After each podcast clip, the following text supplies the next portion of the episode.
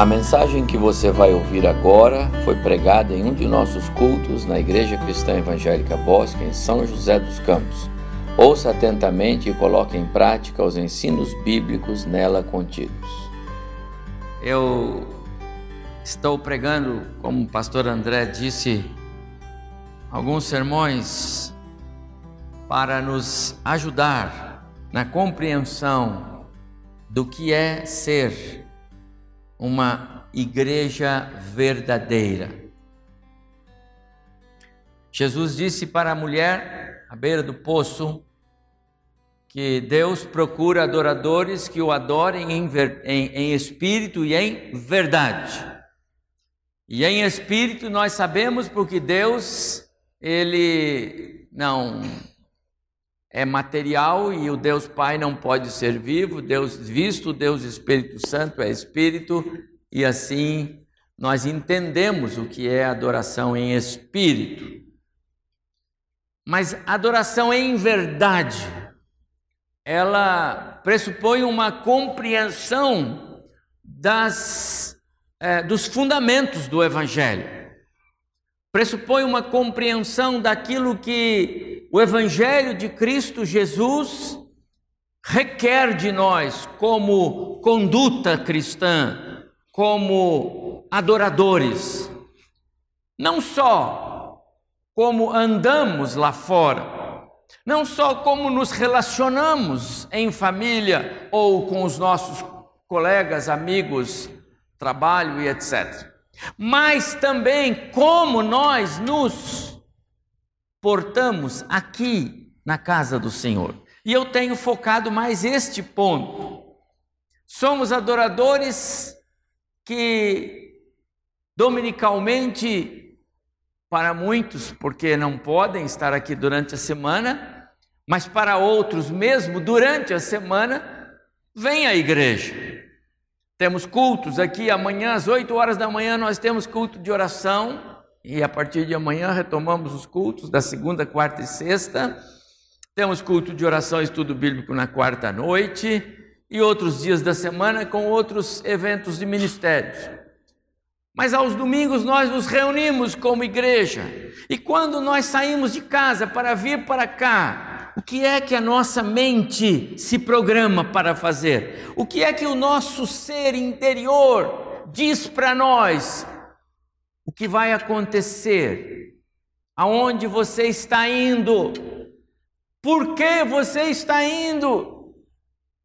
Essa consciência de adorador, meu prezado irmão e irmã, ela tem que ser conectada lá na nossa casa na expectativa da chegada do domingo, para quando eu entrar por aquele portão e por aquela porta, eu verdadeiramente ser um adorador. Igreja, ouvir a, a reunião da igreja ao templo, não pode ser um compromisso de agenda dominical. Senão, não tem valor. Não tem valor para o Deus a quem nós servimos e não tem valor para nós, nenhum valor para nós. É como em dia de um almoço muito farto, com bastante proteínas, porque a, a, chefe de cozinha preparou aquele almoço saboroso, com muita coisa boa, e a gente meramente toma um copo de Coca-Cola bem gelado, não é? E aí não come o resto se sente alimentado com Coca-Cola gelada. Muitas vezes eu penso que tem crentes que vão à igreja e se sentem bem com um copo de Coca-Cola gelado. Naturalmente que sentirão falta da suculência do alimento no decorrer da sua vida ao longo da semana. Essa é a ideia. Nós precisamos ser crentes que é, é, tenham por base a palavra para que então a nossa vida seja primeiramente agradável a Deus, um culto ao Senhor, e depois traga benefícios para quem está ao nosso redor e por último para nós mesmos. O texto que eu vou ler é de 1 Tessalonicenses, capítulo 1, verso de 1 a 10, ele conta a história porque essa porção primeira é uma introdução que o apóstolo Paulo faz é, desta igreja, é, a igreja dos Tessalonicenses. Diz assim o verso primeiro, eu vou ler só o primeiro, depois vou ler o resto. Paulo, Silvano, que você sabe é Silas, e Timóteo, a igreja dos Tessalonicenses, uma igreja modelo. Por isso ele diz assim: Igreja dos Tessalonicenses, muito interessante. Eu peguei aqui a minha Bíblia e fiquei olhando. A carta aos Romanos ele diz assim: aos irmãos que estão em Roma. A carta à, à igreja em Corinto ele diz assim: à igreja que está em Corinto. A carta aos Filipenses ele diz assim: aos irmãos que vivem em Filipos. A carta aos Colossenses, Paulo diz assim: aos santos que se encontram em Colossos. Agora, quando ele escreveu para a igreja dos Tessalonicenses, ele a identificou assim: a igreja dos Tessalonicenses. Amados irmãos, isso é muito importante e eu quero que você é, é, observe isso. É muito importante essa maneira como Paulo trata esta igreja. Eu estou dizendo que, aliás, eu, eu tirei isso aqui do verso 7 porque ele diz que de sorte que é, vos tornastes o modelo. Então é a igreja modelo. Eu é, comecei a falar no domingo passado sobre a fidelidade de Deus. Se Deus é um Deus fiel, e eu coloquei é, uma transparência para lembrar os irmãos sobre o que eu disse a respeito da fidelidade de Deus. Deus mesmo é quem dirige, motiva e garante a sua fidelidade. A razão de ser da fidelidade de Deus é o seu caráter, a, a sua pessoa, a sua misericórdia, o seu amor, Ele mesmo. Deus é fiel porque Ele tem compromissos, Ele, eternos, com a fidelidade. Ele é fiel porque os seus planos jamais podem ser frustrados. Os seus propósitos são imutáveis. Que bom!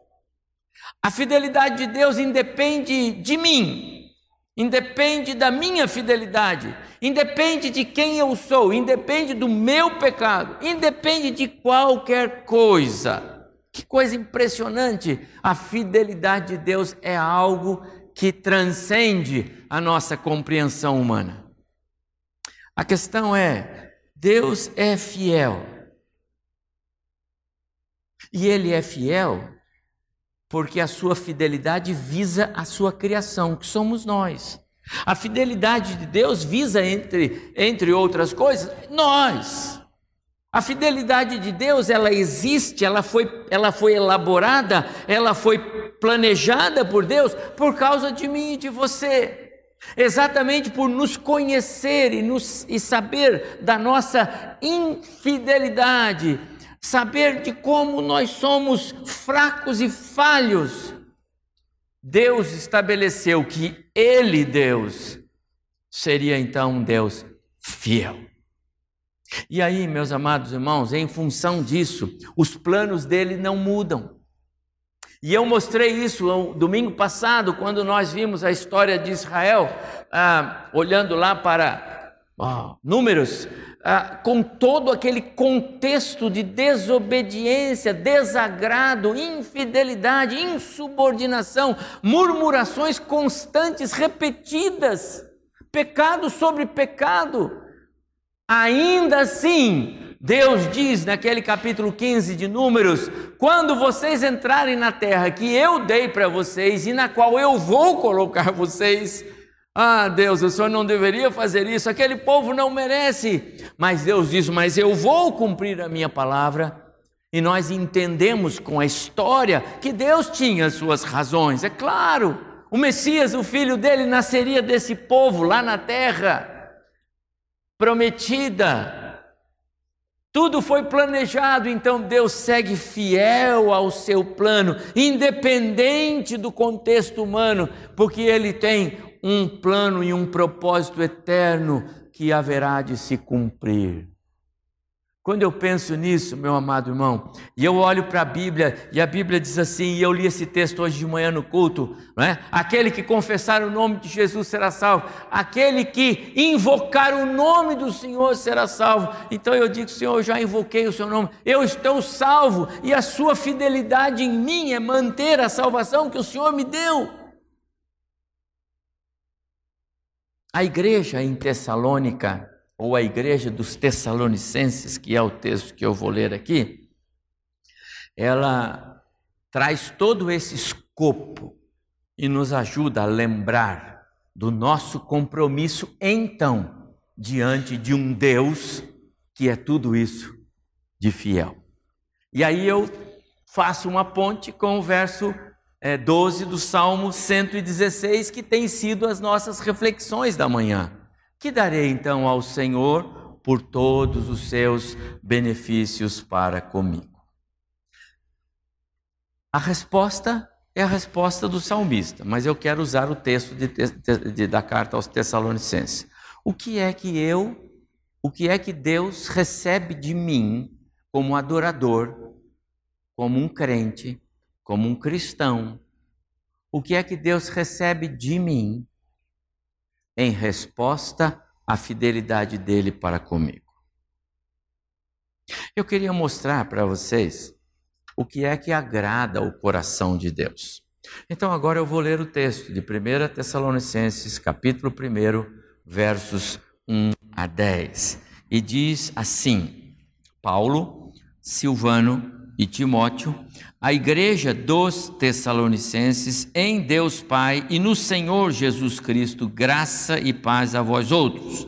Damos sempre graças a Deus por todos vós, mencionando-vos em nossas orações e sem cessar recordando-nos diante de nosso Deus e Pai da operosidade da vossa fé, da abnegação do vosso amor e da firmeza da vossa esperança em nosso Senhor Jesus Cristo, reconhecendo, irmãos amados de Deus, a vossa eleição porque o nosso evangelho não chegou até vós tão somente em palavra, mas sobretudo em poder, no Espírito Santo e em plena convicção, assim como sabeis sabeis ter sido o nosso procedimento entre vós e por amor de vós. Com efeito, vos tornastes imitadores nossos e do Senhor, tendo recebido a palavra, posto que em meio a muita tribulação, com alegria do Espírito, de sorte que vos tornastes um modelo para todos os crentes na Macedônia e na Acaia porque de vós, de vocês, igreja, repercutiu a palavra do Senhor, não só na Macedônia e Acaia, mas por toda parte se divulgou a vossa fé para com Deus, a tal ponto de não termos necessidade de acrescentar coisa alguma.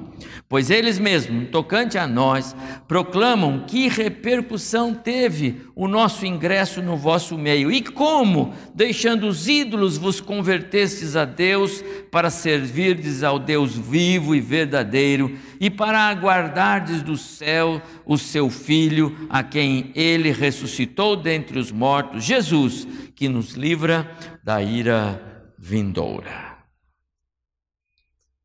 Texto rico e precioso. Quando dá um raio, ah, os nossos telões sofrem aqui algum reflexo, né? Ah, a igreja em Tessalônica foi uma igreja é, organizada, fundada por Paulo na sua segunda viagem missionária. E obrigado, Luciano. E eu fiz ali uma uma, uma ilustração. É, o apóstolo Paulo ele estava em Troade, onde está aquela bolinha amarela lá em cima. Ali ainda é a região da Ásia. E o plano dele, pelo que o texto lá de Atos revela, é que ele queria, parece-nos que, continuar com o seu ministério ali pela Ásia. Mas ele diz que recebeu uma visão e esta visão, um homem falava com ele, dizendo: Passa a Macedônia, então é lá em cima, e ajuda-nos. E então Paulo vai viajar e ele vai passar por aquelas cidades lá em cima até chegar em Tessalônica. Então, Tessalônica, a capital, uma cidade grande, a, a, a região da Macedônia era uma região bastante é, é, é, com progresso, e, e, e, e Tessalônica ela ocupava uma posição de destaque. Paulo escolheu esta cidade certamente por direção do Espírito, e ali então ele passou algum período, alguns meses. É, é, Lucas, quando faz a narrativa, ele fala dos sábados que Paulo foi à sinagoga, ele ia atrás dos judeus, ele queria alcançar judeus, mas nós entendemos pelo texto que pelo menos alguns meses Paulo levou para tra trabalhar o coração daquelas pessoas e, de fato, como a carta mostra, criar é, líderes, criar é, cristãos seguros no Evangelho, a ponto de ter ali, depois, mais tarde, uma igreja que o apóstolo Paulo diz aqui, uma igreja modelo. Uma igreja modelo. Ah, ah, Paulo, quando ele escreve a, a esta igreja, mais tarde, ele recebe informações da igreja e as informações enchem o seu coração de alegria.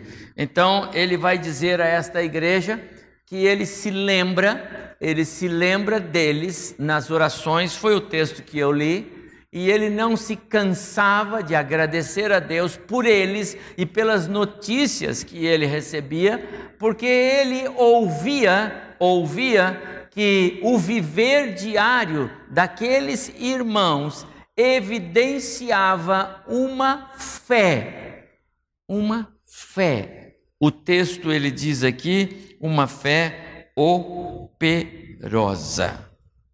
Uma igreja que evidenciava uma fé operosa. Havia naquela igreja crentes, é, irmãos, famílias que praticavam a vida cristã de tal maneira que a fé não era algo que eles eram conhecidos por declarar, mas eles eram conhecidos pela maneira como eles viviam. Amados irmãos, isto é isto é ser modelo. É, é, este é o este é o tom do verdadeiro adorador. O, a fé, ela não é algo que eles simplesmente declaravam, é claro que declaravam.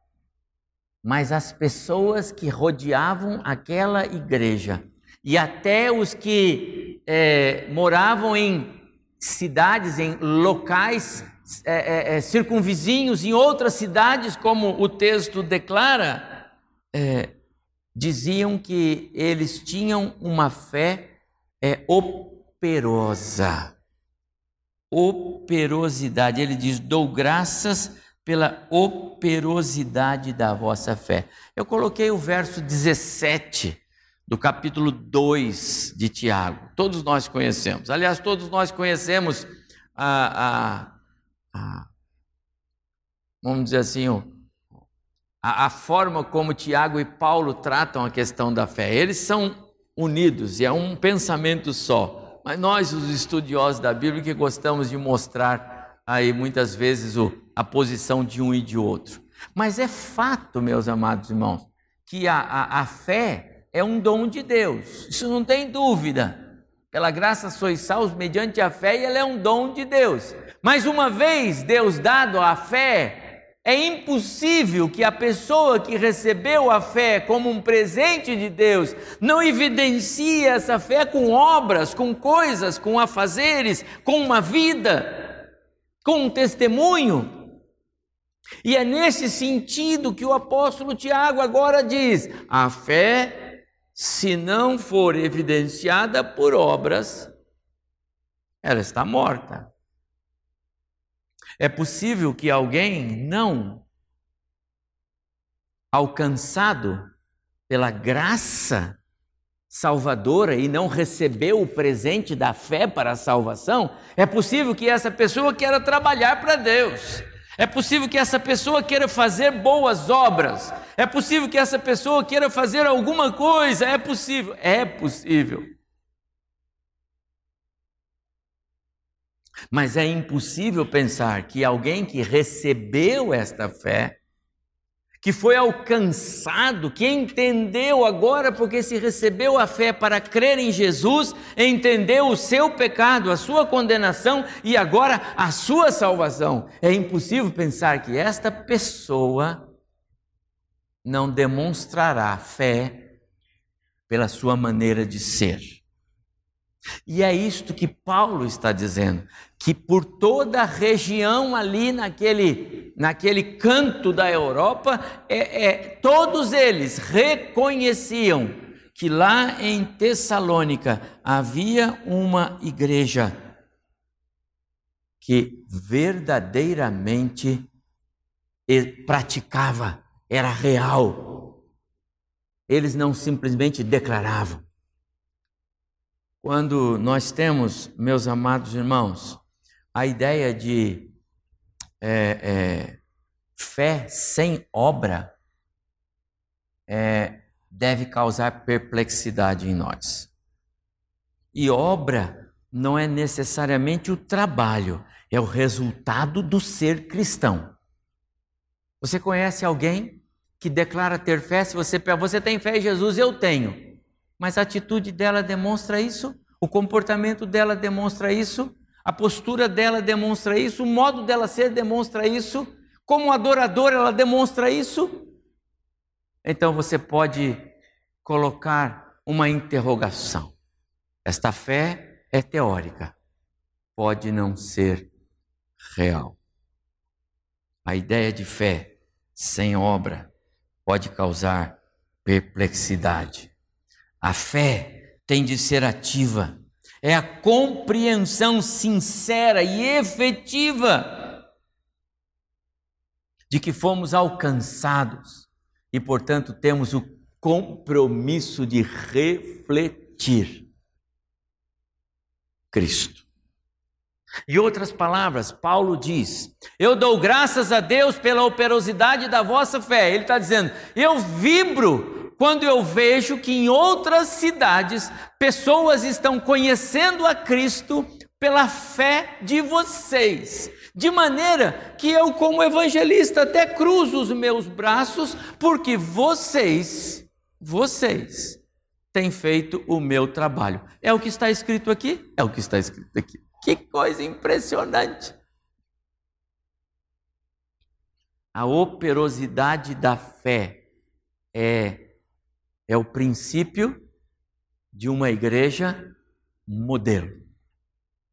A operosidade da fé é, é a ideia de, de uma igreja que aprendeu o caminho de repartir, de compartilhar, de dizer a outros: Jesus Cristo é Senhor, Ele é o Salvador. Mas Paulo não para aí, não é? Ele continua. Lembro-me constantemente de vocês em minhas orações e não me canso de dar graças a Deus, porque por toda parte tem sido conhecida a liberalidade com que vocês praticam o amor com que vocês foram amados por Cristo, com que Cristo os amou. Ele pega uma segunda, é, é, um segundo pilar que eu que nós conhecemos como base da vida cristã. Se alguém diz ser cristão, mas não ama, se alguém declara que é, é se alguém declara que já nasceu de novo, a fé em Jesus para a salvação é real, mas ele não consegue amar, essa pessoa tem dificuldades sérias realmente de nos revelar ou de mostrar que é uma nova criatura. Porque o amor é um dos pilares. O Evangelho de Jesus foi conhecido por causa do amor. Por causa do amor de Jesus, ele foi posto muitas vezes contra a parede. Lembra de quando levaram aquela mulher pecadora até ele? Eles queriam pegá-lo pelo pé. Ora, ele prega o evangelho do amor, mas essa mulher foi pega em pecado. Então nós vamos colocá-lo contra a lei do próprio Moisés. Porque se ele disser que ela deve ser apedrejada, ele não está demonstrando amor por ela. Você lembra disso? Paulo diz que aquela igreja era conhecida pelo, pela abnegação do amor. E eu trouxe para nossa lembrança e reflexão nesse ponto uma das porções mais preciosas de toda a Bíblia. A carta de Paulo aos Coríntios, a primeira carta, o capítulo 13. Dizem que se Paulo não escrevesse nada mais, só esse capítulo seria capaz de colocá-lo entre os mais é, é, preciosos escritores. E quando ele fala sobre o amor, ele diz: o amor é benigno, o amor não é orgulhoso, não se conduz inconvenientemente, não procura os seus próprios interesses, não se alegra com a injustiça mas, acima de tudo, se regozija com a verdade.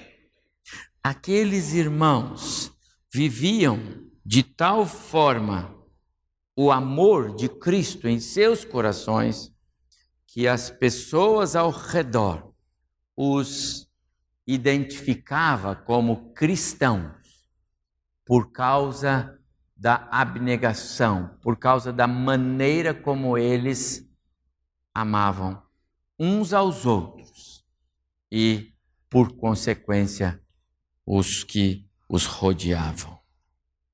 Amor, virtude que caracteriza acima de todas as outras o grau de maturidade de um cristão. Se alguém se declara cristão, mas não demonstra amor sincero e verdadeiro pelo outro, tem alguma coisa errada. O cristão é tomado de tal forma pelo amor de Deus no seu ser, que ele não consegue não amar. O que move alguém a levar a mensagem do Evangelho a alguém lá fora é o amor pelos aqueles que não foram alcançados.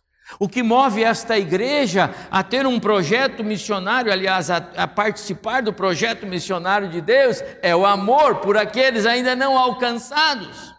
O que faz homens e mulheres, como nós temos vários aqui, que vão embora para outros lugares, muitos trabalhando aí em lugares terríveis, longe, difíceis, e até correndo risco, é o amor por aqueles que ainda não foram alcançados. É amor. Aquela igreja, meus amados, era conhecida porque eles tinham uma maneira de amar que Paulo disse: Olha, eu não tenho mais o que fazer, eu não tenho acrescento nada, eu não preciso fazer nada, porque vocês vivem de tal maneira que as pessoas ao redor de vocês já foram evangelizadas. Mas ele diz mais uma outra coisa ainda antes de eu. Ele diz assim: Eu dou graças a Deus, verso 3, pela operosidade da sua fé, pela abnegação do amor que vocês têm, mas também pela firmeza da vossa da vossa esperança em nosso Senhor Jesus Cristo.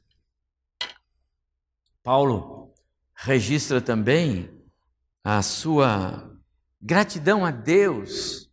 E ele se alegra, é um orgulho santo, ele vibra quando ele escreve para aquela igreja, a igreja é modelo para os cristãos, para nós, porque de alguma forma eles viviam na expectativa da volta de Cristo. Eles compreenderam que Cristo voltaria para a sua igreja. Eles viviam naquele período, nós estamos falando de dois mil anos atrás, aproximadamente. E aquela igreja vivia na expectativa de que Cristo voltaria. Eles não ficariam aqui nesta terra. Eles seriam levados, como de fato seremos um dia, é a nossa expectativa, é a nossa esperança. Paulo, escrevendo aos Coríntios, ele disse: A nossa esperança se limita a essa vida aqui na terra, somos os mais infelizes de todos os homens. Aquela igreja tinha esta esperança, eles se alicerçavam nesta esperança. Era ótimo viver ali como igreja, era ótimo se relacionar como igreja, amar os outros, e eles faziam muitas coisas ali, mas eles tinham uma esperança maior. A esperança deles é: um dia o nosso Senhor Jesus vai nos levar para a presença dele. Um dia nós seremos igreja lá com ele, um dia nós tomaremos a ceia com ele. Não serão os cemitérios da cidade o nosso endereço final e nem, e nem a separação eterna de Deus. Nós somos filhos. Ele nos, nos colocou na condição de filhos. Eles tinham essa, essa esperança. Lembro-me de vocês nas minhas orações, não me canso de dar graças, porque sei da firmeza que vocês têm na esperança da volta do Senhor Jesus Cristo. Que bom, meus amados irmãos, quando uma igreja é identificada por essas características. Uma igreja que a fé é conhecida porque ela é real, ela é exercida, ela é praticada, ela é vivida. O amor, ele é repartido, eles são liberais em amar o outro. A esperança da volta era algo corrente entre eles. O apóstolo Paulo continua um pouquinho mais no verso 4, ele vai dizer para aquele, aquela igreja: Eu também sou grato a Deus, porque esse viver de vocês autentica, evidencia, dá sinais palpáveis de que vocês realmente foram eleitos. Deus realmente escolheu vocês. Vocês foram chamados à salvação pelo Senhor. Eu, Paulo, estou dizendo, Paulo está dizendo isso. Ele via de tal forma as evidências cristãs na vida daquela igreja, que ele escreveu o que ele escreveu neste verso 4. Eu reconheço, irmãos, a eleição de vocês, a vocação de vocês. Você sabe que o Paulo, ele é o, o, o, vamos dizer assim, ele é o autor da carta, né? Na nossa maneira de colocar. Ele é o, o que escreveu a carta. Na verdade, nem foi ele, Lucas escreveu. Mas, na verdade, o autor da Bíblia é o Espírito. O autor da Bíblia Sagrada é o Espírito. Cada palavra colocada aqui, conforme ele mesmo diz a Timóteo, foi inspirada por Deus. Portanto, o Espírito Santo é o dono dessa escrita. Se o Espírito Santo de Deus, que é a segunda pessoa, é, a terceira pessoa da Trindade, escreveu que aquela igreja foi eleita por Deus, meus amados, então eles foram eleitos. Que coisa! Você prestou atenção nisso? O próprio Deus está dizendo em relação àqueles irmãos, os crentes de Tessalônica, os cristãos da igreja de Tessalônica, os tessalonicenses, vocês são eleitos. Ou seja, Deus, na sua soberania, escolheu vocês. Amados, igreja modelo. Uma igreja onde o exercício da fé, do amor, da esperança é tão vivo que o apóstolo é, da igreja do primeiro século diz: Eu não tenho que acrescentar mais nada ao que vocês já fizeram pelo seu trabalho cristão. A fé de vocês é tremenda. Eu não tenho mais nada para fazer. Vocês já fizeram. Toda Macedônia, Caia e nas cidades circunvizinhas só se fala de vocês, do ministério de vocês, de uma igreja que tem uma fé que é real, de um amor que é conhecido e de uma esperança segura na volta de Jesus. Amados irmãos, esta é a mensagem do Evangelho que o povo precisa ouvir. Esta mensagem o Brasil precisa ouvir, os nossos vizinhos precisam ouvir, a África precisa ouvir, o mundo precisa ouvir. Aquela igreja era conhecida porque eles repartiam esta mensagem. Que Deus espera de nós enquanto igreja, meu prezado irmão, irmã. Que você acha que Deus, Deus é fiel? Ele é fiel. Eu já mostrei como Deus é fiel. A fidelidade dele não se abala? Não, não se abala. Se formos igreja fiel, ele vai, vai, vai ser fiel? Vai ser fiel. Se nós não formos igreja fiel, ele vai ser fiel? Vai ser fiel aos seus planos e propósitos do mesmo jeito. Se você tiver compromisso com ele, será fiel, ele será fiel. E se você falhar nos seus compromissos, ele vai ser infiel? Não, ele continua sendo fiel. Se ele já realmente escolheu você, se você já é uma nova criatura em Cristo, ele vai te levar ao céu? Vai. Você vai ser um cidadão, ele já vê você como cidadão. Leia o livro, de, a carta de Paulo aos Efésios. O Senhor já nos vê assentados com o seu filho Jesus na glória. Não vai falhar ninguém lá, não. Lá não é igual aqui, que algumas pessoas vão saindo. Oh, cadê Fulano? Está mais. Não, lá, cadê Fulano? Está lá, pode ver. Estava aqui há tanto tempo e está, porque o Senhor é fiel. Alguns vão chegar lá meio com uns arranhões, um esfolado aqui, um esfolado ali, mas vão chegar? Vão. Se escolhidos e eleitos foram, vão, porque o texto está dizendo isso. Mas, meu amado irmão, como temos nós sido igreja ao nosso Deus? Que é que eu trago nas mãos cada vez que eu venho para adorar o Senhor aqui, neste lugar, nesse recinto que Ele nos deu? O que eu trago nas minhas mãos como adorador?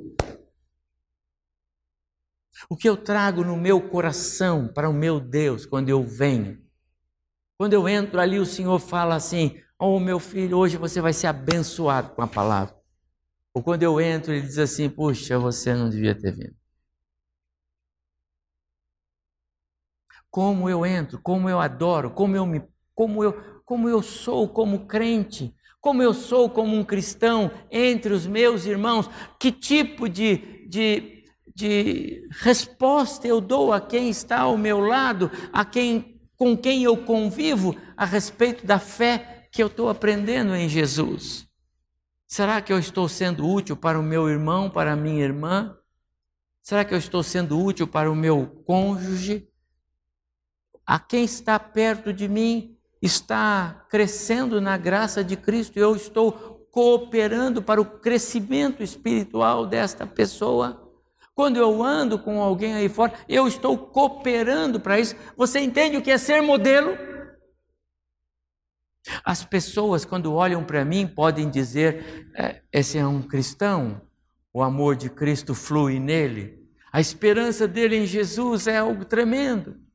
A fé que essa pessoa tem me impressiona. Amado irmão, a igreja dos Tessalonicenses era mesmo modelo nessa área. Eles foram realmente chamados à salvação pelo Senhor Jesus. Será que fomos nós chamados à salvação também?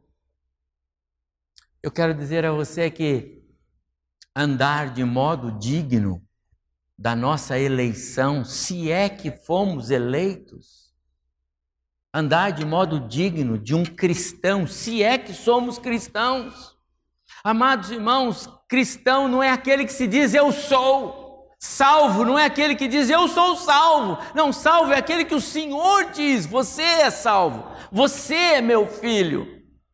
É o que diz deles. Eu reconheço, irmãos. Quem está dizendo isso? O próprio Deus, o Espírito está dizendo: vocês, os Tessalonicenses, a igreja, vocês são eleitos do Senhor, são igreja de verdade.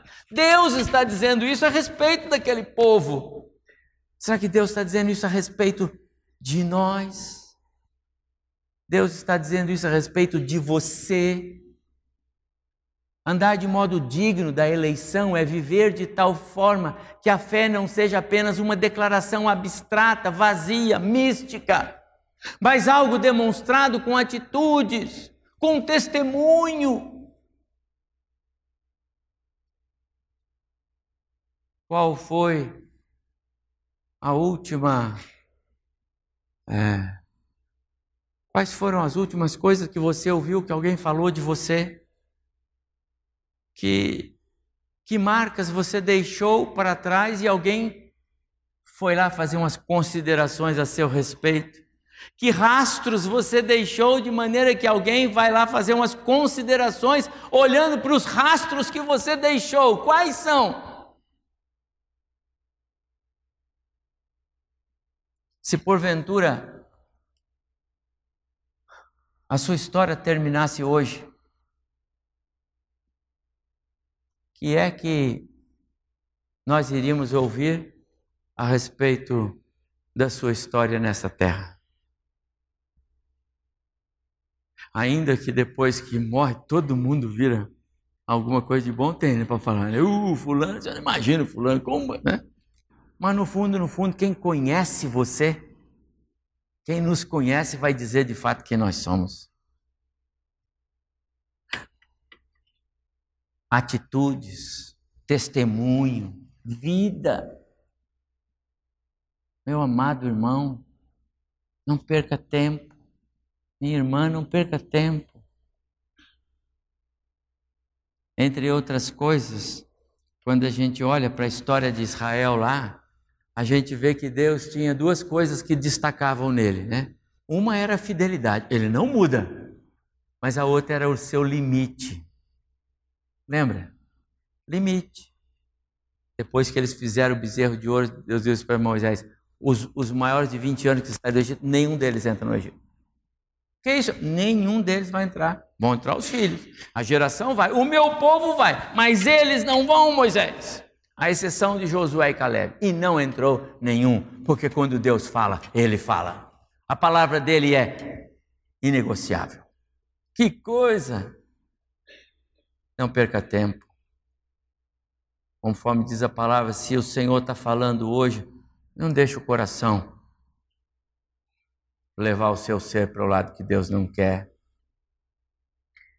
Ame o próximo como Cristo amou. Comece com quem está perto de você. Você ama de verdade quem está perto? Se você ama, você então está dando um bom testemunho para quem está perto. Seu cônjuge, você ama muito sua esposa, então dê um bom testemunho cristão. Filhos, você ama muito, vocês amam muito seus pais, então dê um bom testemunho cristão, porque o seu testemunho pode levar é, alguém a aproximar-se ou a afastar-se do Senhor.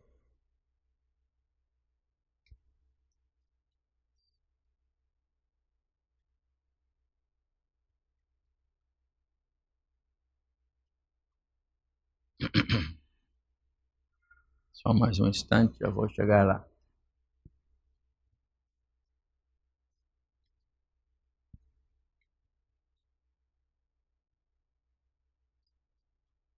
Ah, está passando de lá?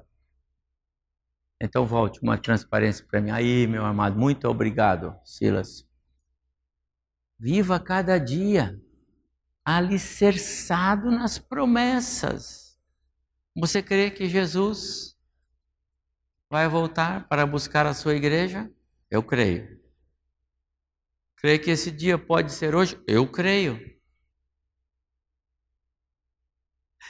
A, a firmeza na esperança da volta de Cristo é que nada impede que Cristo volte para buscar a sua igreja hoje. Nenhuma promessa para ser cumprida, nenhuma evidência, apenas a palavra do Senhor.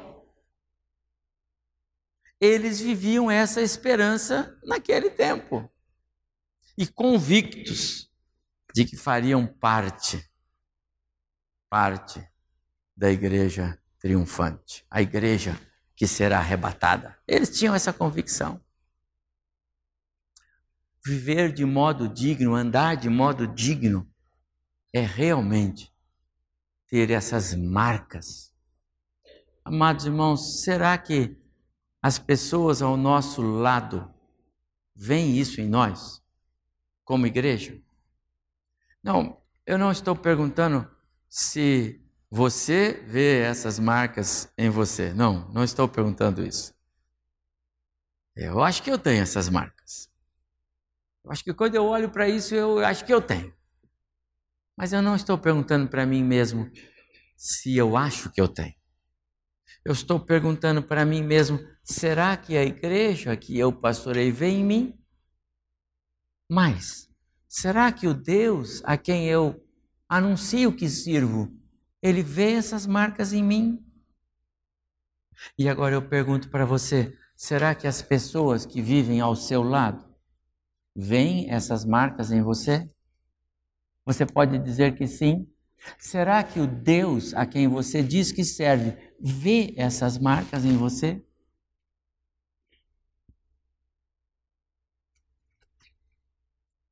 Eu quero convidar você, meu amado irmão, irmã, eu quero convidá-lo a realmente sermos igreja de verdadeiros adoradores. Igreja que coloca o centro da sua adoração no Senhor, não nos programas da igreja, não nos projetos da igreja, no Senhor, na palavra do Senhor, no culto ao Senhor. Nada é maior do que o culto, nada pode substituir o culto, nada pode substituir a palavra do Senhor, nada. Nada nos alimenta tanto quanto essa palavra, quando ela é aberta, exposta, invade o nosso coração e faz de nós seres novos. Tem mais uma transparência?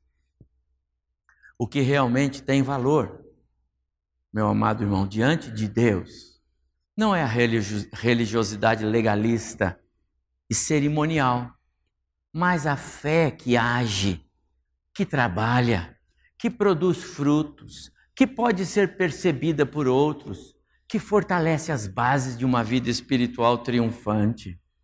Essas virtudes são a base para um viver espiritual aprovado por Deus. A igreja abençoada, essa igreja dos Tessalonicenses. Irmãos que realmente receberam a palavra que o apóstolo Paulo levou a eles lá, na sua passagem por lá. E aquela palavra né, invadiu o coração deles. Eles não brincavam de ser igreja. Eles não tinham uma igreja para ir lá, algumas reuniões, tem alguns jantares, algumas festas. Eles eram crentes de verdade e as pessoas ao redor sabiam que eram. A vida deles como cristãos impactavam os outros. Eles eram conhecidos por essa maneira de ser prática cristã, verdadeira, amorosa, fiel. Será que somos uma igreja assim? Será que o Senhor pode dizer que somos? Será que nós estamos hoje é, olhando para esse escopo de exortação bíblica que o Senhor traz para o meu coração e traz para a igreja, eu quero dizer aos irmãos, eu vou, é,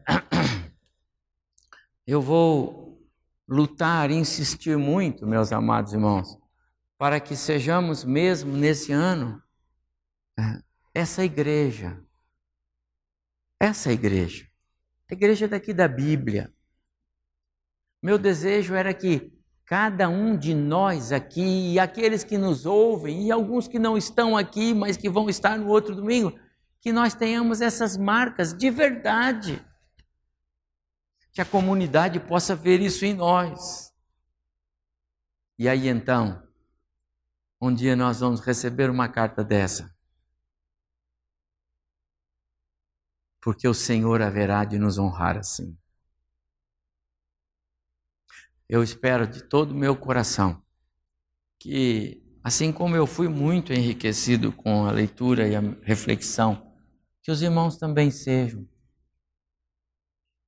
E eu queria desafiá-los a, de fato, refletir sobre essa necessidade, amados irmãos. E sabe, você pode começar a praticar isso agora, hoje, em família. Ser melhor. Você acha que pode ser melhor? É, esposo? Esposa? Filho? Melhor irmão em Cristo? Você pode? Eu digo pode. Pode dar melhores evidências da sua fé? Pode.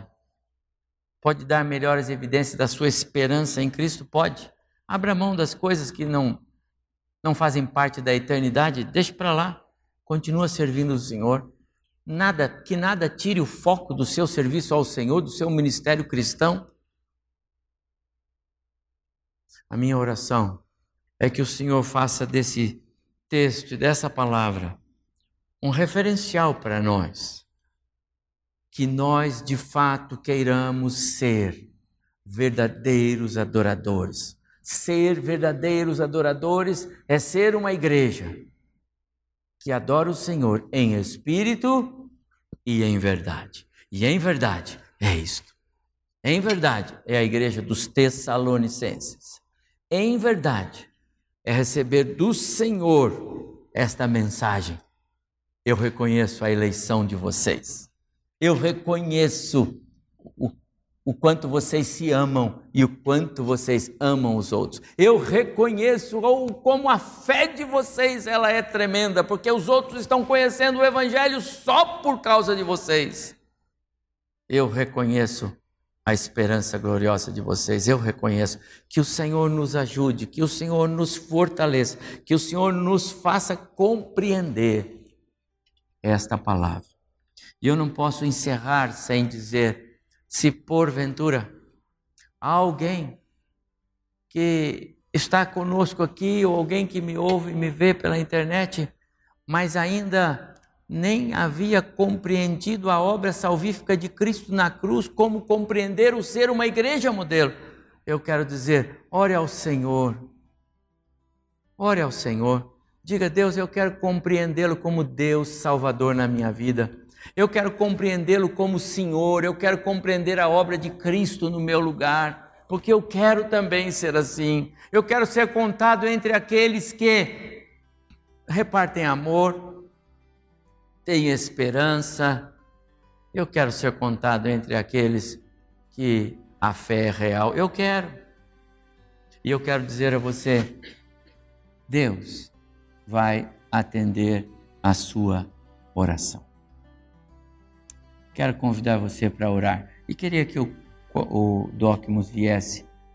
E eu quero que você aguarde pelo menos alguns instantes e você na sua reflexão, pergunte ao Senhor: Deus, o Senhor vê em mim essas marcas de verdadeiro adorador? Deus, eu tenho essas características tão preciosas, que virtudes eu tenho? Ore ao Senhor, busque o Senhor